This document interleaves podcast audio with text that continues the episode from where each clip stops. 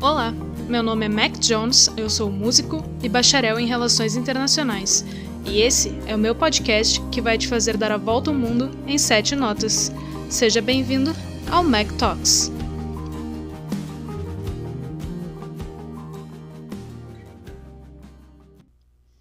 Aliás, essa música que você acabou de ouvir é minha.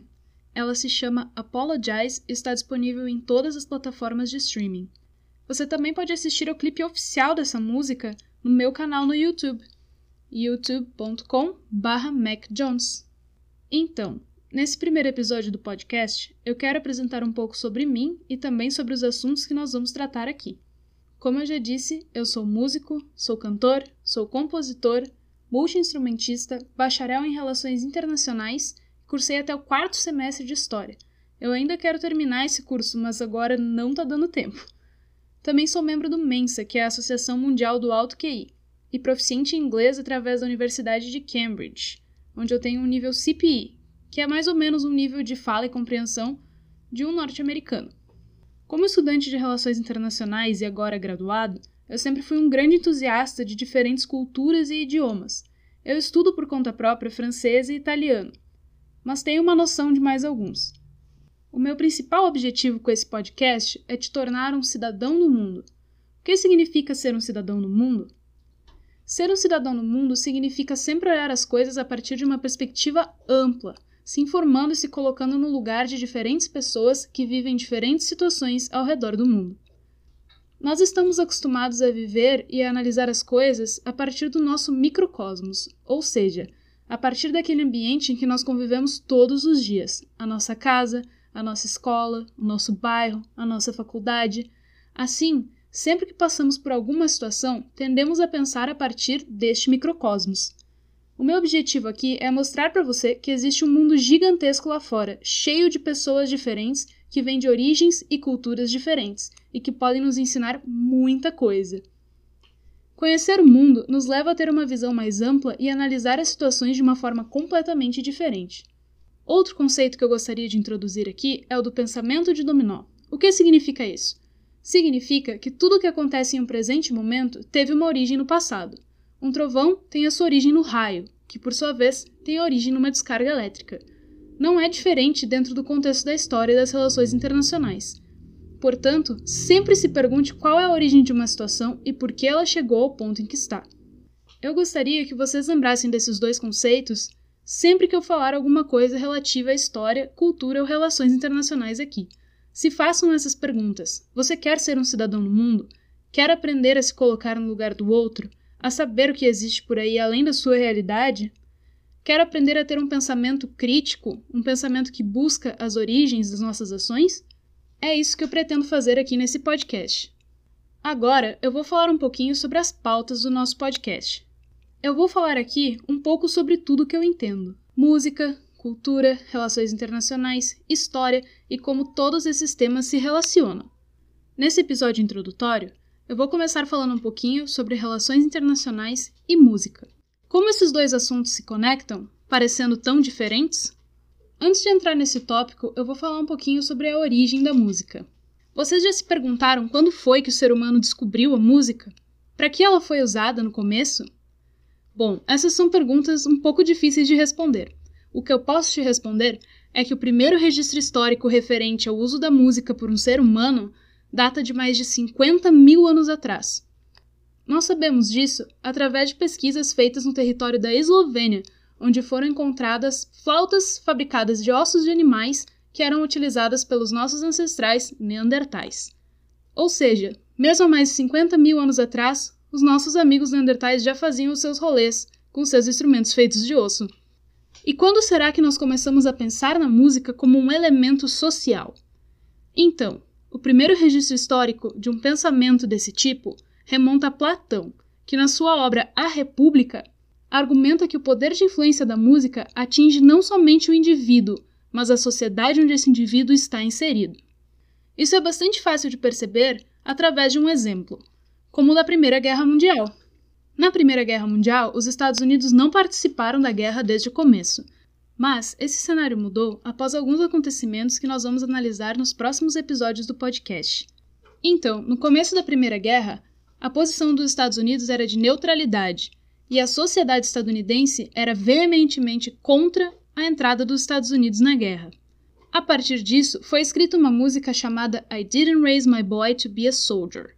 Eu não criei o meu garoto para ser um soldado. O teor dessa música é bastante anti-beligerante, ou seja, ele é totalmente contra o engajamento em uma guerra.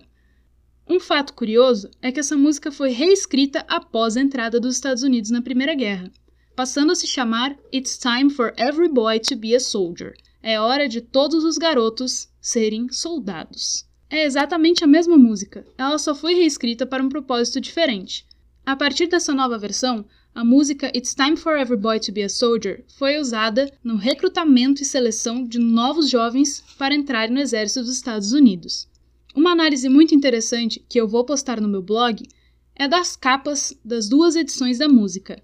Enquanto I Didn't Raise My Boy to Be a Soldier mostra uma mãe abraçando fortemente o seu filho, It's Time for Every Boy to Be a Soldier mostra um garoto parado em frente ao Capitólio e traz a imagem do presidente Woodrow Wilson na capa também. Se você quiser saber mais sobre isso, acesse o meu blog depois de ouvir o podcast.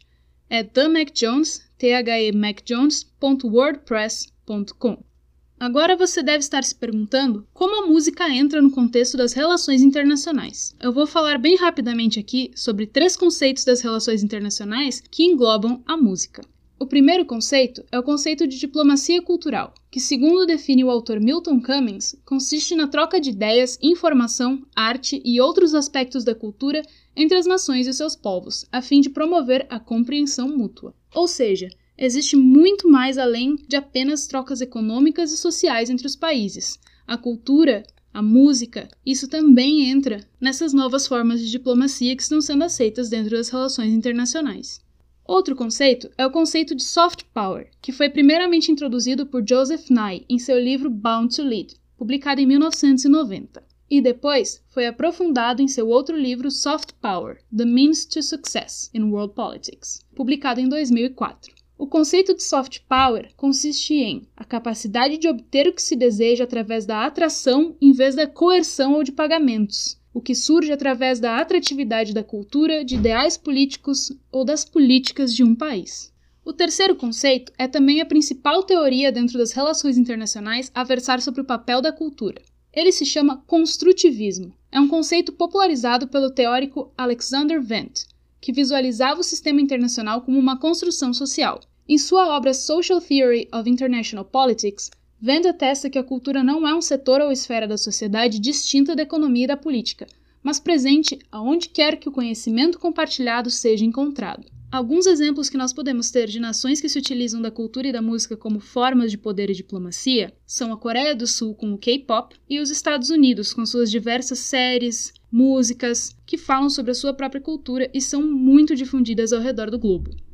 Pare e pense. Muitas das pessoas que começaram a ouvir K-pop acabaram aprendendo mais sobre a cultura coreana e, assim, pesquisando mais sobre o país.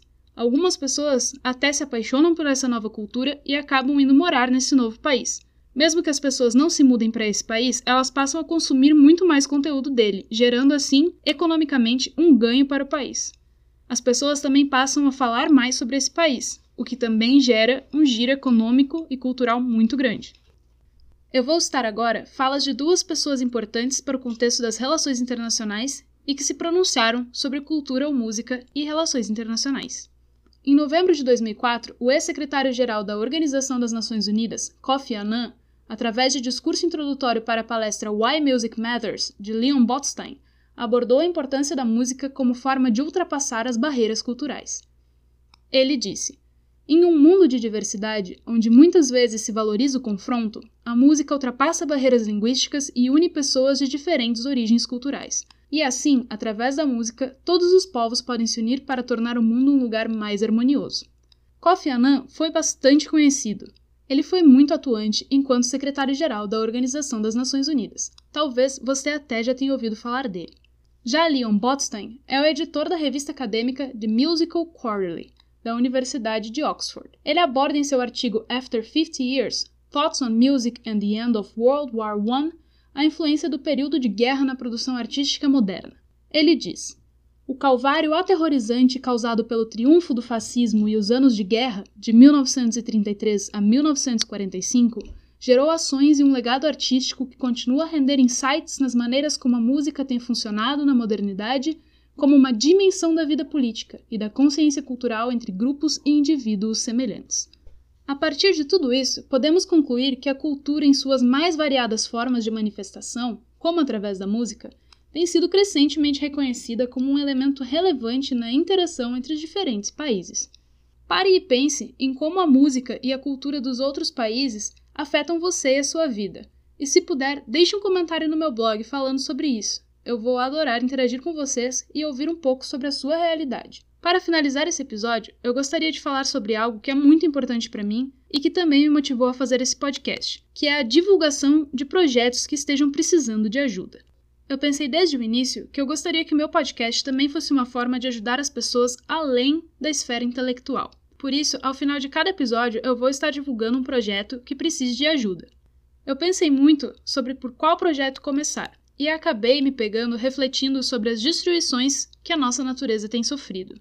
Recentemente, a Austrália enfrentou horríveis incêndios que destruíram muito do seu bioma e acabaram vitimando mais de 3 bilhões de animais.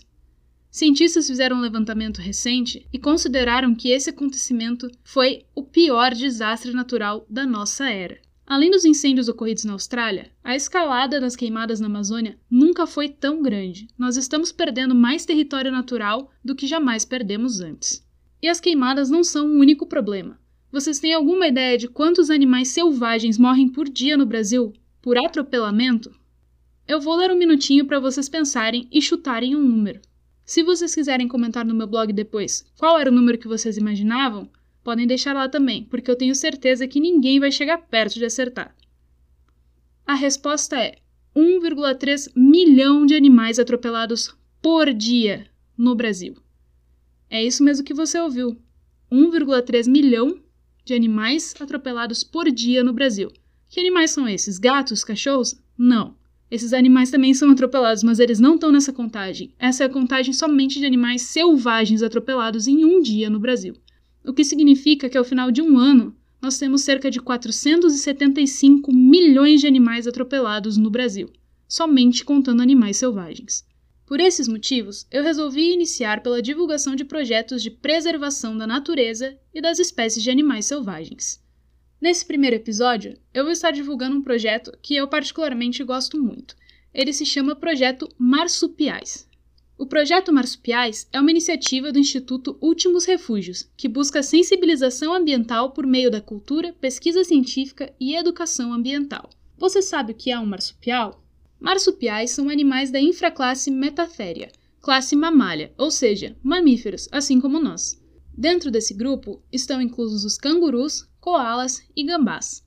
Os cangurus e koalas foram muito vitimados nos incêndios ocorridos na Austrália. Porém, nós não temos esses animais aqui no Brasil. Aqui no Brasil, nós temos 56 espécies diferentes de marsupiais, mas todos são de uma única família, a Didelphidae. Dentre as espécies brasileiras, nós temos os gambás, as cuicas e as catitas, que juntos formam essa grande e interessante família de marsupiais. Os marsupiais são chamados assim por causa da bolsa que possuem no abdômen, o marsúpio. É nela que os filhotes se desenvolvem após o parto. Por ser uma organização sem fins lucrativos, o Instituto Últimos Refúgios depende de doações para dar continuidade aos projetos que está desenvolvendo, incluindo o projeto Marsupiais. Você pode contribuir fazendo doações e adquirindo produtos na loja online e no site do projeto Marsupiais basta acessar www.ultimosrefugios.org.br barra projeto-marsupiais. Você também pode encontrar o projeto pelo Twitter, na arroba Projeto Marsu. Até existe a possibilidade de você contribuir mensalmente e se tornar um amigo gambá. E se vocês tiverem outros projetos nesse mesmo teor para indicar para mim, eu vou ficar muito feliz, porque eu quero ajudar muito ainda na divulgação desse tipo de projeto. Se você gostou desse podcast, por favor, deixe um comentário. É muito importante para mim saber se vocês gostaram dos assuntos que eu pretendo tratar aqui, pois é baseado nesses comentários que eu vou dar continuidade ao podcast ou não. Já adiantando que a nossa primeira temporada será sobre a música na Primeira Guerra Mundial. Depois de cada episódio do podcast, eu vou postar no meu blog todas as referências que eu usei nesse episódio e também alguns textos, imagens e outras coisas legais que possam complementar o assunto que foi tratado aqui. Então não esqueça, escute as minhas músicas no Spotify pesquisando por Mac Jones. Assista os videoclipes no meu canal do YouTube e se inscreva em youtube.com/macjones. Me siga no Instagram em themacjones, arroba themacjones e acesse o meu blog em themacjones.wordpress.com themacjones.wordpress.com E se você quiser acessar todas as minhas redes sociais, elas estão disponíveis no meu Linkle, que é um site que junta todas as redes em uma só. linkle.com macjones. L-I-N-K-K-L-E.com macjones Eu espero que vocês tenham gostado desse episódio. Ah, e eu já aviso, eu moro num lugar pequeno e eu tenho muitos gatos, então vocês podem acabar ouvindo eles no fundo dos áudios. Um grande abraço e até o próximo episódio.